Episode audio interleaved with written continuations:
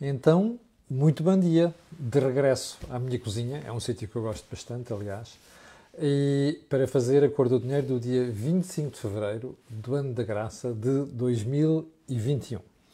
Olha, a agenda de hoje é, brutalmente extensa, mas brutalmente extensa. Eu receio mesmo não conseguir terminar uh, os temas todos, e ainda para mais já temos temas carreados de dias anteriores, nomeadamente uh, a propósito do turismo. Mas antes de irmos à, à, à, edição de hoje, eu gostava de fazer dois ou três uh, reminders. O primeiro, dizer-lhe que não vai haver Mel Talks hoje. O nosso convidado vai ter que estar com problemas de disponibilidade de tempo à hora da entrevista e nós não podemos fazer a outra hora. Um, e, portanto, pedimos desculpa por isso, eu e Jorge Marrão. Em segundo lugar, lembrar que uh, amanhã, sexta-feira, eu vou fazer com um, com a Visão um seminário, um webinar sobre os apoios disponíveis neste momento para as empresas. Porque isto é um universo cheio de nevoeiro. Umas já acabaram, outras não estão a, estão a acabar, outras ainda estão por começar. É uma confusão total. Portanto, sugestão que eu fiz a propósito do último programa, que foi sobre, recordo, sobre tesouraria versus resultados das empresas saber distinguir uma coisa da outra e saber gerir a tesouraria das empresas. Está cá disponível no site, está também no YouTube, é só ir lá ir ver. Um, estávamos em conversa, eu, o José Pedro Farinha, o CEO da Viseu em Portugal, e também o responsável do IAPMEI, Instituto de Apoio às Pequenas e Médias Empresas, um, e descobrimos de facto que valia a pena. Ora, eu daqui a pouco vou colocar aqui uma, um linkzinho para vocês se poderem inscrever. Vale a pena. Vai ser amanhã, pelas 12 horas. Inscreva-se porque nós vamos, vamos estar eu, vai estar o José Pedro Farinha da Visão e vai estar também uh, um responsável do IAPMEI, depois você verá que conhece bastante bem este assunto. Um, terceiro ponto, eu um, tinha falado esta semana que ia fazer aqui uma, um passatempo só para, para, para quem uh, segue a Cor no YouTube. E nós decidimos deixar para a semana e já vai perceber porquê, porque as vantagens ainda vão ser melhores. Portanto, segunda-feira Aliás, mesmo no fim de semana colocarei aqui os termos em que esse passatempo vai ser feito. Por último lugar, gostava de lembrar que este canal tem uma parceria com a Prozis e, portanto, você pode beneficiar todos estes descontos, um, não só os gerais, é só ir lá por cupom Camilo, bem como os especiais, nomeadamente aqueles que divulgamos todas as semanas. Bem, então vamos lá à agenda de hoje. O Banco de Portugal veio alertar para os riscos da Bitcoin. Ah, espera aí. Só agora? Bem, você sabe aquilo que tem acontecido ao longo dos últimos anos. Eu espero que o som já escabam bem, uh, ah, porque estou aqui a testar com o novo microfone. Bem, você sabe o historial longo que o Banco de Portugal tem de chegar tarde a certas coisas, nomeadamente a problemas. Ora, este é mais um deles. O que está a passar aí neste mercado é preocupante. E eu sei disto porque alguns amigos me escrevem no telefone, pedir opinião sobre o que é que devem fazer investir aqui, comprar ali o diabo 4. Eu acho que este alerta do Banco de Portugal já devia ter sido feito há mais tempo. Porque eu acho que há pessoas que se vão queimar com isto tudo. Se é que já não há pessoas que se queimaram. É a tradição. O Banco de Portugal chega tarde a isto. Segundo ponto.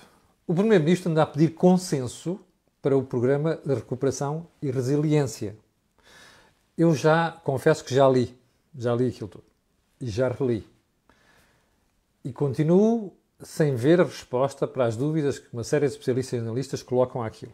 Eu tenho uma sugestão: rasgue o documento, ponha no lixo. Eu acho que esse é o único consenso que o Sr. Primeiro-Ministro vai encontrar. A não ser aqueles indefetíveis membros do governo. Aliás, a, a doutora Mariana Vieira da Silva, numa das intervenções sobre o PRR, das últimas intervenções, diz assim: Nós estamos, hum, nós estamos uh, dispostos ou disponíveis para acertos, mas tudo tem o seu limite. Pá, não vale a pena. Deitem fora. Rasguem e deitem fora. Aquilo não serve rigorosamente nada para Portugal dê o salto. Aquilo serve para alimentar clientelas há muito instaladas em Portugal. Vá lá ver o think tank desta semana. Ah, quero só alertar que as alterações de, de, algoritmo que o YouTube costuma fazer são responsáveis por uma série de pessoas não estarem a receber avisos, eh, não conseguirem fazer partilhas ou até receber partilhas ou diabo 4. Bom, isso não é totalmente alheio. Ponto seguinte: os preços dos combustíveis em Portugal e Espanha. Então vamos lá. Eu, há dois dias, que ando a receber aí mensagens de amigos meus olha, já viste a diferença de preços? Vou-lhe dar um exemplo. Gasolina em Portugal, ontem, ontem, ontem, 1,63 euros. Um, gasóleo, 1,43 euros, 48 euros por litro, obviamente. Gás de garrafa, 26 euros. Espanha, gasolina que aqui está a 1,63 está a 1,19 euros. Gasóleo que aqui está a 1,48 está a 1,17 euros. E a bombona, bombona é como os espanhóis chamam as garrafas de gás, está a 13 euros contra 26 euros em Portugal. Você dirá, aquela malta da fronteira vai lá buscar garrafas de gás do outro lado. Olha, eu vivia perto da fronteira durante muitos anos, em Vila Real Santo António. Uh, e conheço bem a realidade. Eu, eu gosto muito de Espanha, vou muitas vezes a Espanha. E nas últimas vezes que fui, tirei uma fotografia a um posto de abastecimento precisamente para comparar com Portugal. É vergonhoso.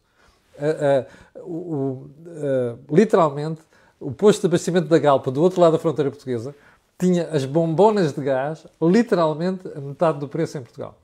Antigamente havia gente da, da, da zona reiana que ia lá comprar garrafas, até que alguém decidiu alterar o redutor em Portugal só para lixar esta gente. Onde é que eu quero chegar com isto? Estão surpreendidos. Aliás, quando mandaram estas coisas, para vocês estão surpreendidos. Sabem qual é o problema? Porquê é que isto acontece? É muito simples. Nós temos impostos mais elevados em Portugal do que tem em Espanha. Portanto, o problema está aí. Não vale a pena andar a inventar, chamar nomes às gasolineiras. Não, isto é impostos. Você não gosta disto. Não vote nestes malucos que estão sempre a aumentar impostos em Portugal. Não vote, percebe? Seja um bocadinho mais liberal nestas matérias. Capixa? Bom, aliás, nessa liberal é bom senso.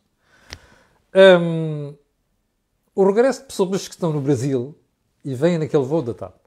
Eu tenho visto um choradinho nos últimos dias da malta a dizer assim: Ah, eu não tenho dinheiro para 800 euros, mas não sei quantos, se tiver um filho, eu não sei quantos, são de quase. Uh, é o dobro. Oh, meus senhores, desculpem lá. Eu sou obrigado a pagar o vosso voo de repatriamento. Eu, contribuinte em Portugal. Mas a propósito de quê? Uma coisa é uma questão humanitária. Alguém teve um azar difícil na vida. Agora, eu vou pagar o vosso voo. Pá, desculpem. Não me obriguem a fazer este mais um sacrifício.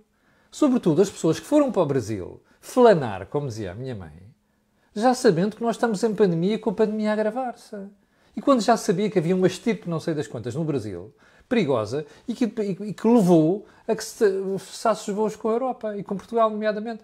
Isto não é admissível. Isto é o país da pedinchice. As pessoas têm que ser responsáveis por aquilo que fazem. Se foram para o Brasil, por outra razão qualquer, e estão pendurados, querem vir embora, paguem o voo.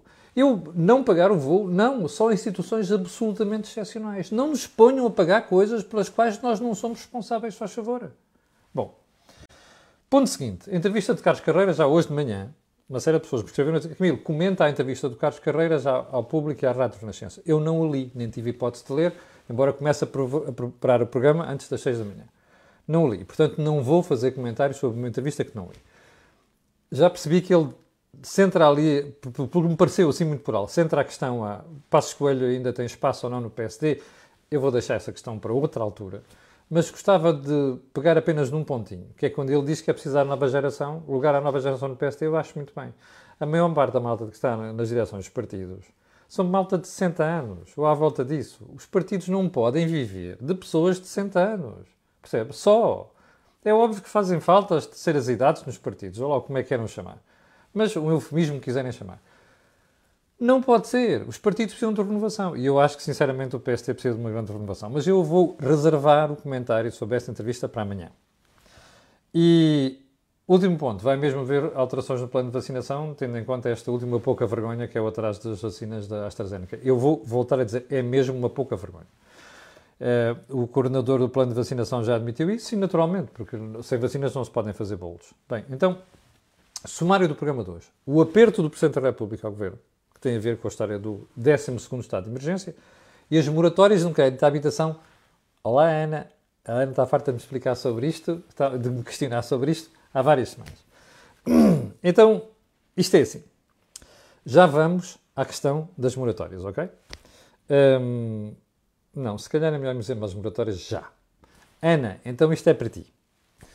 Uh, o público diz hoje, e diz bem, muito bem, bom trabalho do público. Era uma coisa que nós estávamos para falar já há várias semanas, como você sabe, que eu tinha falado aqui. Moratórias, isto está ao contrário, paciência, ok? Estou a fazer com, com a versão selfie do telemóvel. Um, os moratórios de crédito da habitação acabam em março para milhares de pessoas. Então isto é assim, já, uma, já recebi uma série de mensagens de manhã, então mas como é que é? Tu não dizias que era até setembro? É muito simples. Um, há dois tipos de moratórias. Aquelas públicas, ou seja, caucionadas pelo Estado, com autorização da EBA, European Banking Association, que é o regulador do setor da banca, e o BCE é supervisor, ok? Não confundir. Um, e as privadas. As privadas que resultam da relação bionívoca entre um banco e o seu cliente. Imagine, eu tenho crédito de habitação e esse crédito não cai dentro da parte da garantia pública, moratória pública. Eu posso privadamente negociar com o banco um, uma moratória, uma solução qualquer. Ora bem, essas moratórias terminam já em março. Os bancos, que eu acho que é de louvar, devo dizer, eu sei disto há várias semanas, por isso é comecei a falar disto, porque houve vários uh, espectadores que me avisaram. Os bancos há várias semanas, que é para dizer meses, estão a, ter, a mandar cartas para os clientes e até conversas telefónicas com os clientes, a dizer assim, olha, isto vai terminar agora. Você vai ter que se preparar.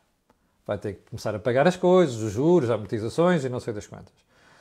E até estão a dizer aos clientes, olha, em última instância, se não puder, puder, puder pagar, isso, se isto lhe complicou a vida, todo isto que se passou nos últimos meses, vamos negociar uma solução.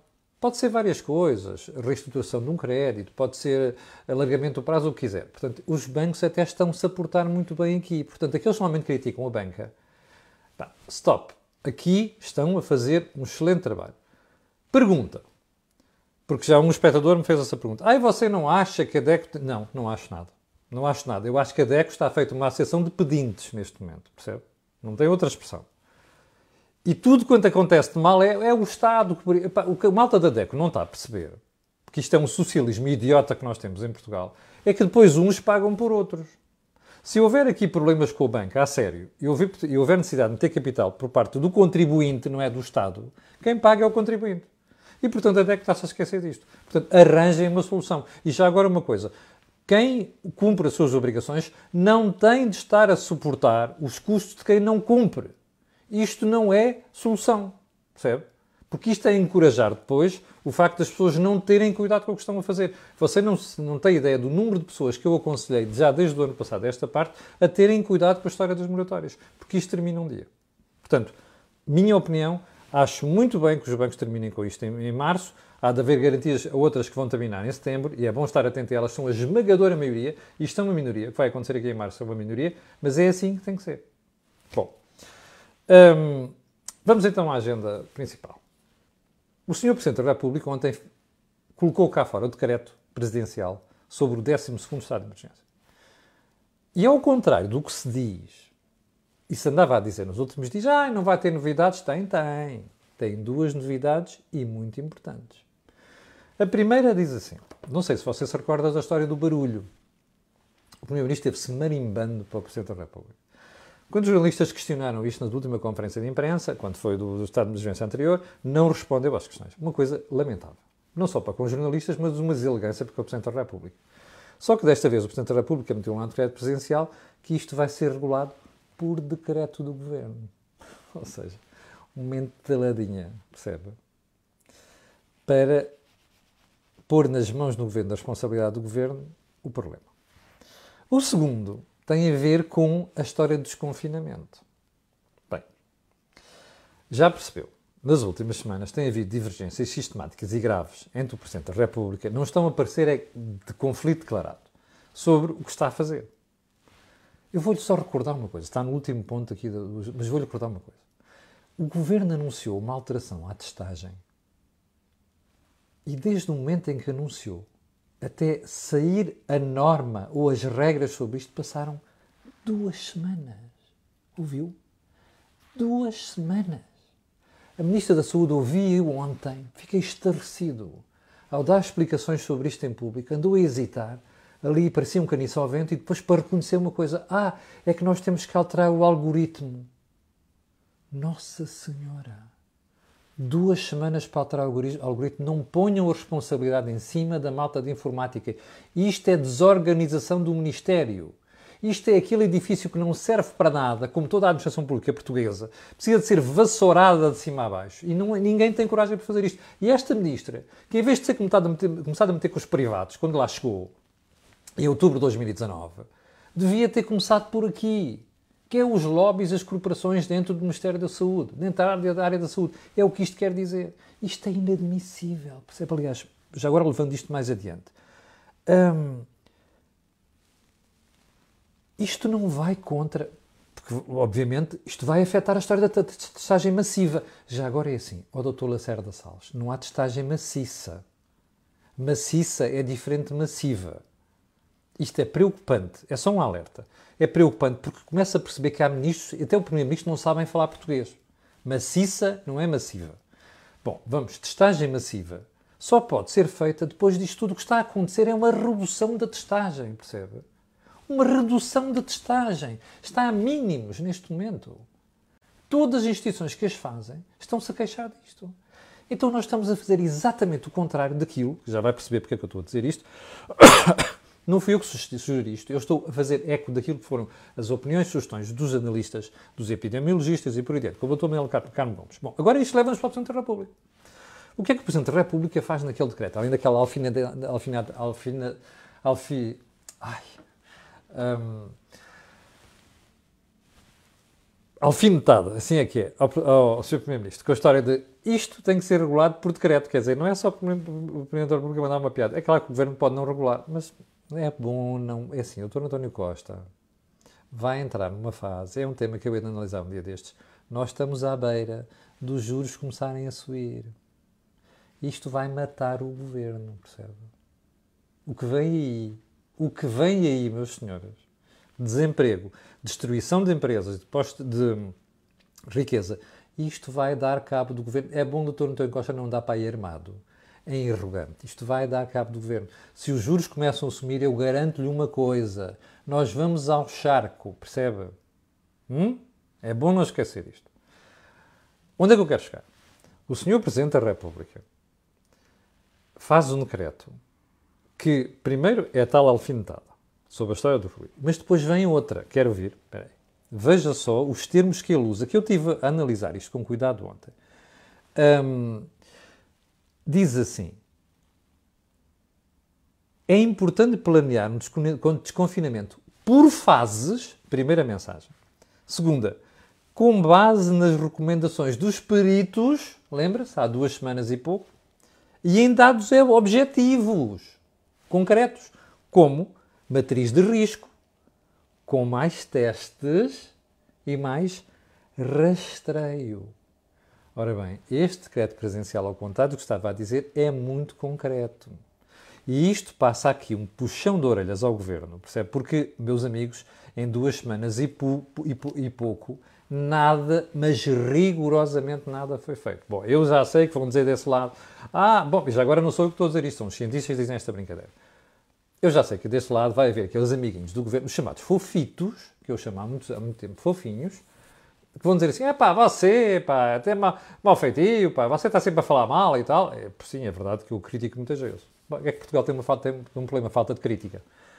Então é assim, para estes meninos, eu vou recordar o seguinte, ouviram o que disse o Governo nos últimos dias. Ontem foi o José Luís Carneiro, secretário-geral adjunto do Partido Socialista.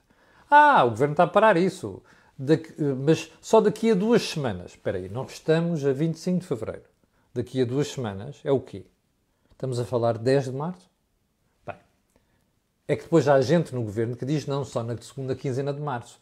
Você já percebeu, há aqui um conflito entre quem quer desconfinar em março e quem quer desconfinar só em abril, depois da, da, da Páscoa. Bom, o problema é este. Nós estamos à espera há duas semanas e pico. Não se sabe nada. A testagem baixou. Nós estamos a falar em desconfinamento sem saber o que se passa aqui. Ora, é esta a mensagem do Sr. Presidente da República. E este decreto presidencial é muito concreto em relação a esta matéria. E é bom que o Governo agora leve isto a sério, porque é assim, meus amigos, nas atuais condições não há nada, nem vale a pena pensar em desconfinamento assim, porque senão vai-nos acontecer o que aconteceu em 2020. E depois o pessoal diz: ah, olha ali a Suécia e os outros, mas é que esses tipos planeiam, preparam, concretizam. Eu dei o exemplo aqui da Austrália no início desta semana, não é? Bom, mas vamos mudar de agulha. Que é assim, a DGS, soubemos ontem, já tem planos para o desconfinamento de certos eventos. Entre os quais, no verão, hum, festivais não sei o que. Espera aí, eu já sei que a malta da cultura dos festivais está chateada comigo. Deixa-me só fazer uma pergunta. Já tem planos para desconfinar nos festivais? Mas em condições? Qual é a condição base para nós começarmos a ter eventos de massa? É testagem. Não é? E depois é uma unidade de grupo que vem a seguir. Então nós ainda nós estamos com baixa testagem. Não temos nenhum plano de testagem neste momento. Nem vai funcionar, eu garanto que não vai funcionar. Porque o Estado português está totalmente desorganizado. Percebe? E nós estamos a falar em fazer testes em festivais. E depois já de ser também em eventos esportivos, sem isto estar no terreno. Epá, não se começa a casa pelo telhado, começa-se a casa pelas fundações. Ou malta da DGS. Bom, isto é Portugal. E não se esqueça que você vota há não sei quantas décadas em governos de direita e de esquerda que não têm coragem de formar o Estado. Por isso é que está assim. Não se esqueça. Você vota nisto. Bem, assim como eu critico, também elogio. Rui Rio ontem teve uma ideia brilhante. Dizer, não é brilhante, pá, vai cair aqui o céu, uh, eureka. Não, não. Rui Rio disse uma coisa muito acertada. Até que, enfim, que é, para desconfinar, é melhor pensarmos em desconfinar por regiões. Ora, nem mais. Então, se a região de Lisboa continua com um problema, mas no, no interior do país, ou de sítio qualquer, em Santa Maria da Feira, ou de sítio qualquer, as coisas estão melhores, vão-se aplicar as mesmas regras? Não. Agora, o que é está aqui? A administração pública está preparada para isto? E as autoridades estão preparadas para isto? Responda você. Bem. Hum, Frase da semana, que nós já estamos a passar brutalmente o tempo, depois 22 minutos. Bem, frase da semana. Ouça bem, isto é de um jornalista, meu colega, Carlos Caldeira, trabalhou comigo. Fico irritado quando há gente que na profissão de jornalista escreve Capitão de Abril. Pergunta do jornalista. Desde 1974 não tiveram tempo para fazer mais nada? Olha, Carlos. Segunda frase de, da semana doentes cardíacos ficaram em casa e vão morrer em casa. Sabe quem é que disse isto? Não foi um jornalista.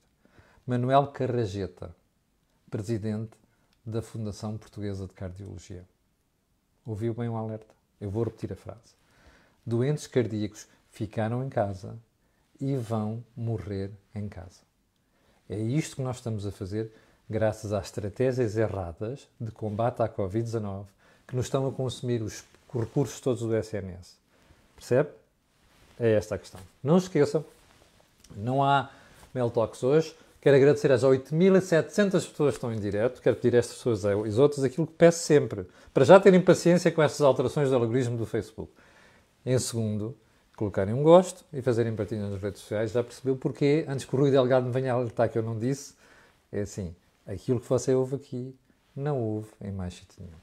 Obrigado com licença, até amanhã às 8 e não se esqueça de inscrever, eu vou pôr aqui depois o link, no webinar sobre as ajudas às empresas e às pessoas, que vai ter lugar amanhã às 12 horas. Muito obrigado, com licença e até amanhã às 8.